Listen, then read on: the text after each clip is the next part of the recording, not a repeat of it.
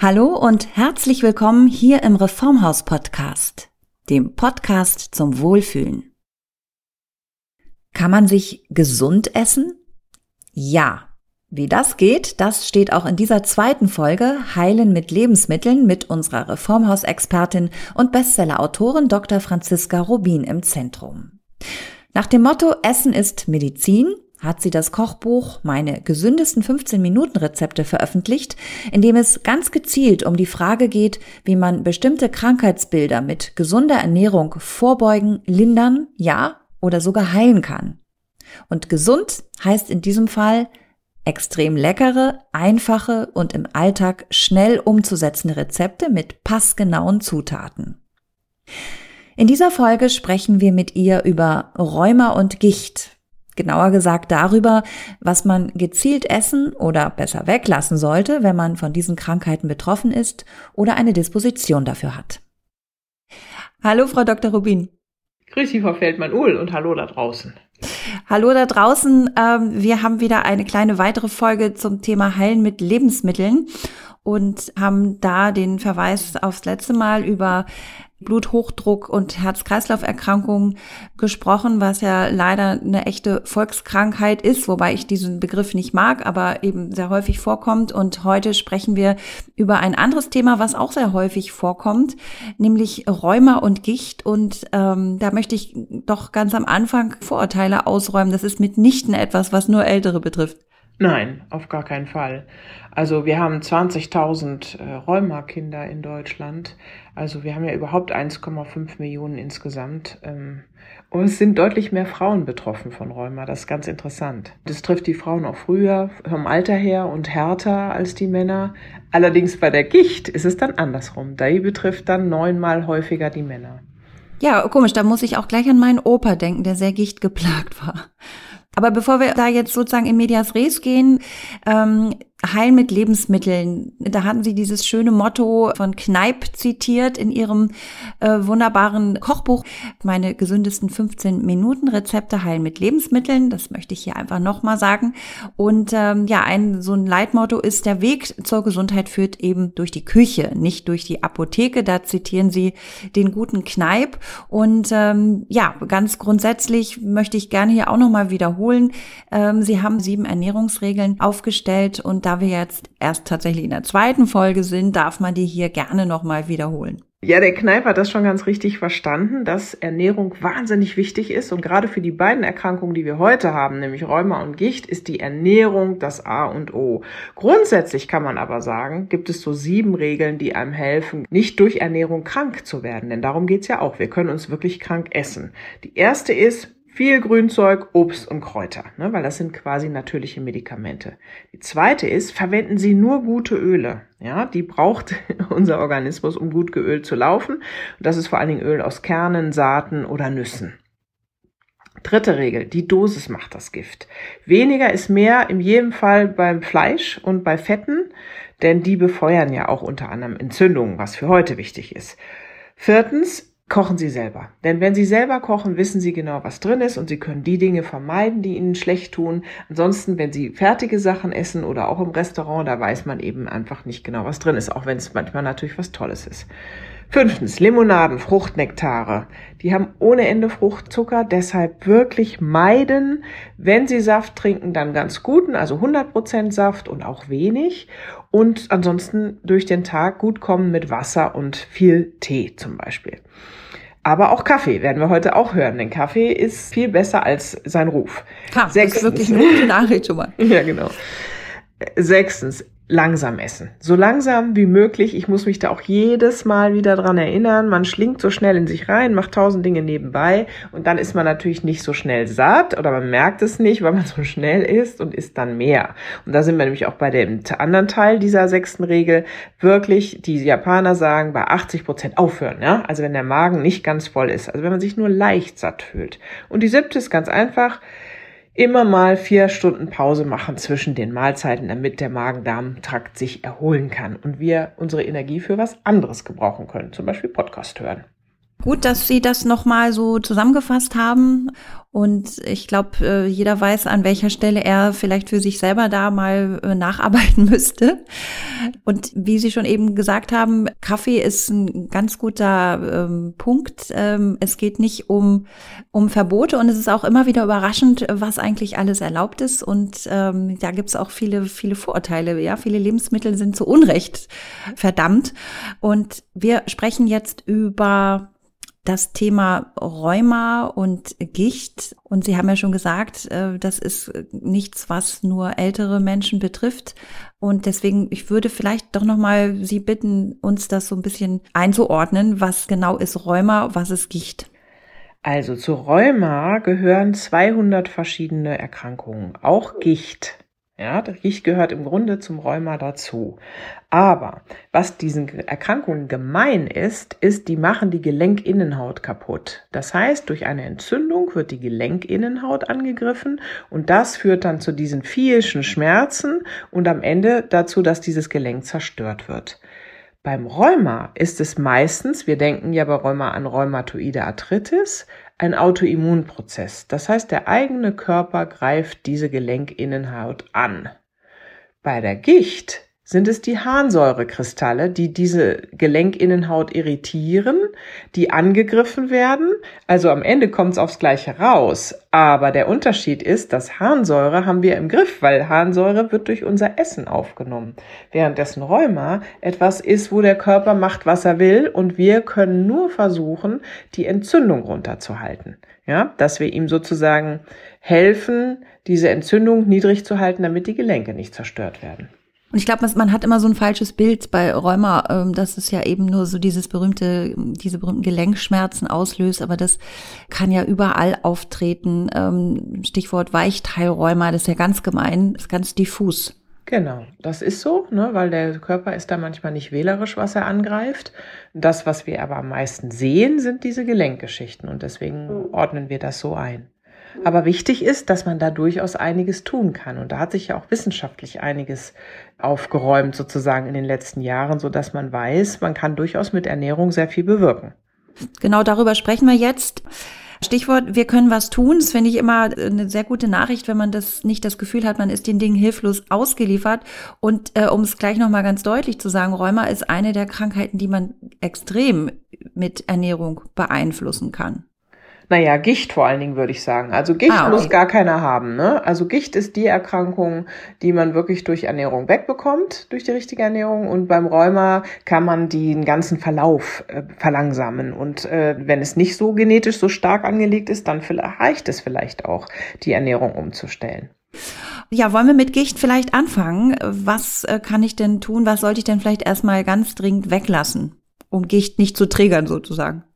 Also bei der Gicht ist es ja so, dass wir diese Harnsäurekristalle haben. Ne? Das heißt, alles, was die macht, müssen wir weglassen. Das ist insbesondere Bier, leider auch alkoholfreies, Fruchtzucker und dann dieses ganze Fette. Fette Fleisch, fette Wurstwaren, überhaupt Fleisch und Wurstwaren am besten meiden. Innereien sowieso und Meeresfrüchte leider auch und Hefe und Fleischextrakte.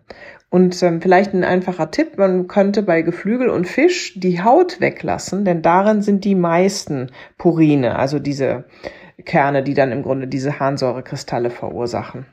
Und bei Fleisch habe ich äh, irgendwie mal abgespeichert, vor allem Schweinefleisch sei Gift für die Gicht. Ja, natürlich, aber ich würde bei, bei Gicht wirklich versuchen, alles Fleisch stark zu reduzieren, insbesondere Schweinefleisch. Das ist ja auch oft sehr fett. Ne? Ja. Und man merkt schon bei dem, was ich gesagt habe mit Bier und Fleisch und so, das ist eigentlich männliche Ernährung. ja. Ich, sorry, dass wir jetzt gemein sind, aber ich musste auch schon ein bisschen schmunzeln. Bier und Schweinefleisch triggern Gicht, liebe Männer das wissen die ja meistens, was viele nicht wissen, wer auch vegan lebt und sehr, sehr viel Soja isst, der kann auch Gichtanfälle bekommen. Das wird zwar in der Wissenschaft immer unterschiedlich diskutiert, aber ich kenne mehrere Leute, denen das passiert ist, die gesagt haben, jetzt esse ich gar kein Fleisch mehr und jetzt habe ich trotzdem einen Gichtanfall. Und es kam tatsächlich von sehr hohen Mengen Soja. Ja, frage ich doch mal so rum, was darf man denn essen, aber natürlich auch Frau. Ja, also man muss nicht vegan leben, sondern man kann schon vegetarisch, wäre wär super, aber wenn man Fleisch gerne isst, Es gibt ja auch Intervalle, da hat man nicht so viele Gichtprobleme. Dann eben mageres Fleisch, hochwertiges Fleisch und ansonsten besser ist natürlich, man hält sich an Gemüse, Obst etc. und eben fettarme Milchprodukte, Eier, Vollkornprodukte, Staudensellerie, Nüsse, das sind sinnvolle Lebensmittel für jemand, der Gichtprobleme hat. Und man kann es dann eben ergänzen und das finde ich jetzt so faszinierend. Wir haben doch vorhin gesagt, der Kaffee. Ja, was ist mit dem Kaffee? Also es war so, dass man immer gesagt hat, Kaffee ist nicht gut, wenn man Gicht hat. Das stimmt aber gar nicht. Äh, es gibt jetzt mehrere Studien, die belegen, dass Kaffee sogar die Harnsäurekonzentration im Blut verringern kann. Und die Empfehlung für Männer ist vier Tassen, für Frauen bis zu sechs Tassen. Man muss das nicht, aber es schadet nicht. Wer gerne Kaffee trinkt, weiter trinken. Und ansonsten ist halt sehr interessant, dass in der Paprika ist viel Vitamin C, was wiederum den Harnsäurewert äh, senkt. In allen Obst und Gemüsen eben, die viel Vitamin C haben, die sind hilfreich. Und Ingwer und Kurkuma, da kommen wir vielleicht gleich beim Rheuma noch dazu, sind auch bei der Gicht sehr hilfreich. Ah, da sind sie wieder, die großartigen zwei Ingwer und Kurkuma. Äh, haben wir schon hier auch äh, ganz oft erwähnt. Aber Kaffee sechs Tassen für Frauen, ich glaube, das ist eine Empfehlung. Da würde ich persönlich, glaube ich, unter die Decke gehen. naja, das ist ja immer mit den Empfehlungen so, das ist sozusagen das Maximum. Es gibt ja tatsächlich Leute, die trinken noch viel mehr. Ja. Aber bis dahin scheint es so, sozusagen hilfreich zu sein für den Harnsäurespiegel. Okay, also viel Vitamin C ist gut, ähm, Ingwer, Kurkuma und äh, Kaffee auch nicht verteufeln, im Gegenteil. Gut, das haben wir für die Gicht abgespeichert. Gehen wir zum Rheuma ähm, und vielleicht auch da erstmal das, was man besser weglassen sollte, um eben diese, ich nenne sie mal entzündlichen Reaktionen des Körpers nicht noch zu, zu verstärken. Ja, beim Rheuma haben wir ja mittlerweile verstanden, dass die Öle so wahnsinnig wichtig sind, weil die richtigen Öle sozusagen äh, die Entzündung beruhigen und die falschen Öle feuern sie an und da insbesondere die Arachidonsäure und die ist insbesondere in Fleisch. Ja, das heißt, wir haben wieder dieses insbesondere Schweinefleisch, Schweineschmalz, Leber, Speck oder sowas, aber auch andere Fleischsorten. Hier auch Butter und Eigelb, muss man bedenken, sind reich an Arachidonsäure. Das sind also die Sachen, von denen man wirklich wenig essen sollte. Oder man lässt sie am besten weg und hat damit natürlich einen massiven Erfolg. Okay, und was so Getränke angeht, wie, wie sieht's denn da jetzt wieder aus? Ich frage jetzt gleich nochmal nach dem Kaffee. Ja, bei Rheuma wird gewarnt vor übermäßigem Kaffeekonsum und auch Limonaden oder andere süße Getränke. Lieber nicht. Lieber nicht, stattdessen lieber? Ja, vor allen Dingen den grünen Tee. Ach. Der war genial bei Rheuma. Also wer das mag, grünen Tee gibt's ja mittlerweile auch aromatisiert in den unterschiedlichsten Richtungen. Den kann man eigentlich mittlerweile gut trinken. Früher fand ich den immer sehr bitter. Und da ist Epigallocatechingalat drin. Also das ist ein verrückter Name für etwas, für einen Pflanzenstoff, der direkt an der Gelenkinnenhaut entzündungshemmend wirkt und dadurch natürlich dieser ganzen Zerstörung vorbeugt. Also das ist wirklich sehr interessant. Grüner Tee ist das ist übrigens dieses EGCG heißt das, also was ich gerade gesagt hatte, dieses Epigallocatechingalat, das ist übrigens auch in Kakao, in Beeren oder in Nüssen. Kakao haben wir ja das letzte Mal auch schon ge gehypt. Ja, Avocado wäre noch gut, Kartoffeln ist gut, Hülsenfrüchte, Getreide. All diese Dinge, aber eben nicht das Fleisch mit den falschen Ölen. Und wo wir gerade beim Thema Öl sind, ist natürlich ganz wichtig, da eine, äh, viele Öle zu verwenden, die die Entzündung hemmen. Und das sind Raps, Oliven oder Sojaöl. Und dann finde ich natürlich gut so ein Salat mit Walnussöl oder Traubenkern oder Weizenkeimöl. Einfach viel diese, diese guten, sehr guten Öle in der kalten Küche verwenden. Genau, kalte Küche, das, äh, weil in dem Moment, wo man das äh, erhitzt, gehen die guten Dinge ja schnell mal flöten. Naja, oder es wird sogar richtig toxisch, ne? Also weil diese Öle können die Erhitzung nicht ab und dann verbrennen die zu fiesen Stoffen. Das muss man wissen. Also Walnussöl oder Traubenkern, Weizenkeimöl gehört nicht in die Pfanne. Bei Rheuma gibt es da auch eine, eine genetische Veranlagung? Ja, bei Rheuma gibt es eine genetische Veranlagung, aber wir wissen ja auch mittlerweile, dass das, was wir tun in unserem Leben, diese Veranlagung sozusagen anschaltet oder eben auch nicht. Die kann auch einfach ruhen. Und ja. bei Rheuma ist gut untersucht, dass es, dass man das gut beeinflussen kann durch Ernährung. Ja, das heißt, äh, genau, also meine Frage zielt dahingehend, also wenn ich weiß sowieso, vielleicht ist es auch schon in der Familie und ich möchte, möchte möglichst mich wirklich ganz bewusst äh, und gut ernähren. Also nochmal, zum Mitschreiben, was gehört dringend auf meinen Speiseplan? Also Hülsenfrüchte? Genau, Avocado, Beeren, Kartoffeln, Getreide, Nüsse, Kakao sind ganz tolle Lebensmittel und wichtig ist einfach das Fleisch wegzulassen. Fleisch, Wurstwaren, Salz, auch nicht so viele Eier, auch übrigens das Sonnenblumenöl nicht. Das müsste man vielleicht auch erwähnen. Dann lieber auf Rapsöl zurückgreifen und eben alle fettreichen Milchprodukte oder auch zu viel Kaffee, Limonaden oder andere süße Getränke lieber lassen kurze Zwischenbemerkung. Ich glaube, das, was wir eben gehört haben, das war der Hund, oder? Genau, mein Hund arbeitet auch und guckt, wer vorbeikommt und da vielleicht nicht sein sollte, aber ich finde, sie irrt sich zu oft. Sehr schön. Ähm, ja, ähm, ein wichtiges Thema übrigens bei Rheuma noch ist auch das Nichtessen. Ähm, ich habe dazu auch mit dem Ernährungsmediziner Professor Dr. Michalsen schon in einem anderen Podcast gesprochen und ich erinnere, dass er sagte, dass er sehr große Erfolge hat, wenn jemand mit Rheuma zu ihm kommt und es geht dann mal gleich in eine Fastenkur rein. Richtig, das ist das Heilfasten nach Buchinger, ne? Der war ja selber Arzt, der Otto Buchinger, und schwer an Rheuma erkrankt und hat dann festgestellt, dass er nach 19 Tagen Fasten äh, quasi beschwerdefrei war. Aber Herr Professor Michalsen hat da schon was Wichtiges gesagt. Rheumakranke können nicht alleine fasten. Da passiert zu viel im Körper. Deswegen muss man das wirklich unter Anleitung eines Arztes machen oder eben in so einer Fastenkur. Und äh, das ist mit Sicherheit eine gute Erfahrung, um mal die Erkrankung für eine Zeit richtig doll runterzubremsen oder sogar zu stoppen. Ja, das Heilfasten nach Buchinger, der Klassiker. Und es ist wirklich erstaunlich, wie viele Krankheiten man so positiv beeinflussen kann äh, mit dem Fasten. Das sollte man auf jeden Fall auch nur begleitet tun. Ja, im Gegensatz zum Intervallfasten, das ähm, ist ja mittlerweile richtig hip geworden und ähm, es tut einem auch auf jeden Fall gut, wenn man, wie Sie, das haben Sie auch am Anfang schon formuliert, ne, in Ihren sieben Ernährungsregeln, dass man größere Abstände einfach zwischen den Mahlzeiten hat, dass der Körper einfach mal alles wegbrennt, sage ich mal ganz laienhaft. Das entlastet den Magen-Darm-Bereich. Das entlastet den Magen-Darm-Bereich und Stichwort Autophagie. Genau, der Blutzucker fährt runter und damit ähm, hat der Körper auch wieder Energie für andere Dinge.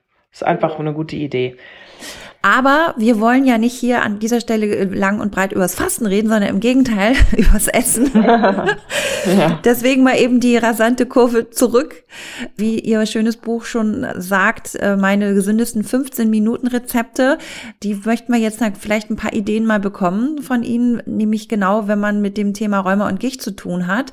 Was würden Sie uns denn da mal empfehlen, so als typisches, wirklich gesundes Beispiel? Also ich finde immer wichtig, bei Ernährung ist das etwas, man muss Lieblingsrezepte finden, die man quasi jede Woche oder alle zwei Wochen einbindet. Und wenn man davon drei, vier, fünf Stück hat, dann kann man seine Ernährung wirklich ziemlich gut umstellen, ohne dass man leidet. Im Gegenteil, ja. Man findet dann andere Sachen, die einem mindestens genauso gut schmecken und dann wird es zur Gewohnheit und dann bringt es auch was zur Vorbeugung von Erkrankungen oder eben gegen die Krankheit. Und äh, jetzt für Rheuma und Gicht habe ich zum Beispiel mal ein Rezept rausgesucht. Ich liebe ja asiatische Küche und da drin sind deshalb auch viele asiatische Gerichte. Und dies ist ein Gemüsecurry mit Kokosmilch und Reisnudeln.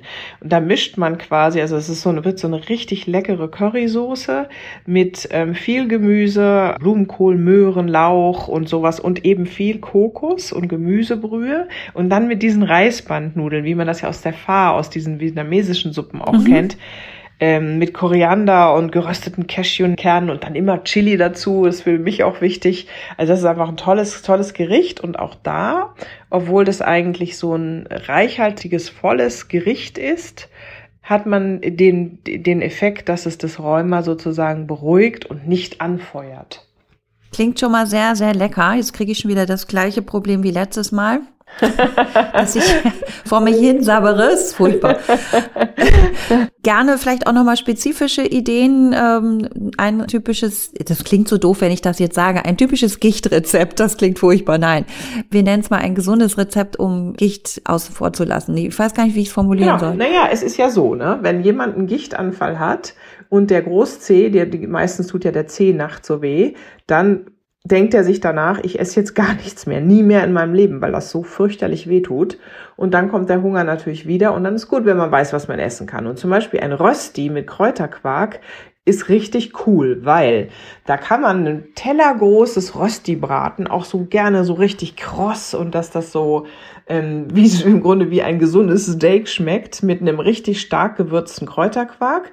Also erstens ist es ein sehr günstiges Essen, aber zweitens ist es auch was sehr, sehr schmackhaftes, weil man macht richtig viel schwarzen Pfeffer da dran und Muskatnuss und viele Kräuter und dann, dann sieht das quasi aus wie ein ganzer Teller voller Steak, aber es ist eben aus Kartoffeln gemacht und Zwiebeln vor allen Dingen und mit eben etwas Eigelb, Salz und eben Muskat. Und ich finde, das schmeckt richtig toll. Das schmeckt richtig super und ähm, ist ein Rezept, wo man weiß, der Zeh beruhigt sich eher und man hat nicht dieses Aufflammen wieder. Also es klingt wirklich sehr lecker und bestätigt das, was Sie gesagt haben. Also es geht hier nicht darum, sich zu kasteien, sondern ähm, es geht darum, mit Genuss zu essen und aber eben bewusst mit Genuss. Ja, das reimt sich auch noch. ja, mir, ich habe auch jetzt schon ein bisschen Hunger. Absolut. Mal. Ich trinke hier zwar meinen grünen Tee und das ist ja auch super. Ich bin ganz, äh, ganz froh, wieder einen weiteren Grund dafür zu haben. Aber ich freue mich auch schon, äh, wenn ich heute Abend dann äh, kochen werde. Ich finde, wir haben wieder viele schöne Rezepte kennengelernt oder zumindest einmal kurz reingerochen. Und ich finde, das Tolle ist immer bei den Rezepten, die brauchen wirklich nicht lange. Mit 15 Minuten schafft man das locker. Und ähm, ich äh, appelliere immer, sich mal so einen Schneider zu kaufen, dass man sein ganzes Gemüse da reinwirft, weil das nimmt bei mir die meiste Zeit weg. Und dann hat man das ruckzuck zusammengemischt. Und das finde ich wichtig. Das muss auch täglich machbar sein. Ansonsten sind die tollsten Rezepte nichts wert. Ja, das stimmt, weil wenn man denkt, ach, zu viel Aufwand, schiebe ich mir doch lieber eine, eine Pizza in den Ofen. Also keine Ausreden mehr. Es geht schnell und es ist gesund und es schmeckt lecker. Also bitte. Äh, ich bedanke mich für diese Folge mit Ihnen und ja, freue mich schon auf die nächste. Vielen Dank nochmal. Prima, bis dahin, ja. Guten Appetit. Ciao. Guten Appetit und gute Besserung, wer mit Rheuma oder Gicht zu tun hat. Auch von mir. Die schnellen, gesunden Rezepte von Dr. Franziska Robin findet man, wie gesagt, in ihrem Kochbuch Meine gesündesten 15 Minuten Rezepte Heilen mit Lebensmitteln. Ich hoffe, wir können Sie und euch von der großen Heilkraft gesunder Nahrungsmittel überzeugen. Ich persönlich finde es immer wieder ermutigend, hier in unserem Reformhaus-Podcast zu lernen, wie wir es doch auch selbst in der Hand haben, für unsere Gesundheit und unser Wohlbefinden zu sorgen und dass es nicht immer gleich Hightech-Medizin braucht, sondern dass wir erstmal alle natürlichen Ressourcen wie eben auch eine gesunde, vitalstoffreiche Ernährung ausschöpfen sollten. Das Reformhaus unterstützt euch auf diesem Weg und bietet gesunde, kontrollierte Bionahrungsmittel und hilfreiche Ernährungs- und Gesundheitskonzepte sowie ergänzende Produkte an. Natürlich auch auf reformhaus.de. Freut euch also auf weitere Folgen hier mit speziellen Ernährungstipps und schnellen Rezepten von Dr. Franziska Rubin hier im Reformhaus Podcast, dem Podcast zum Wohlfühlen.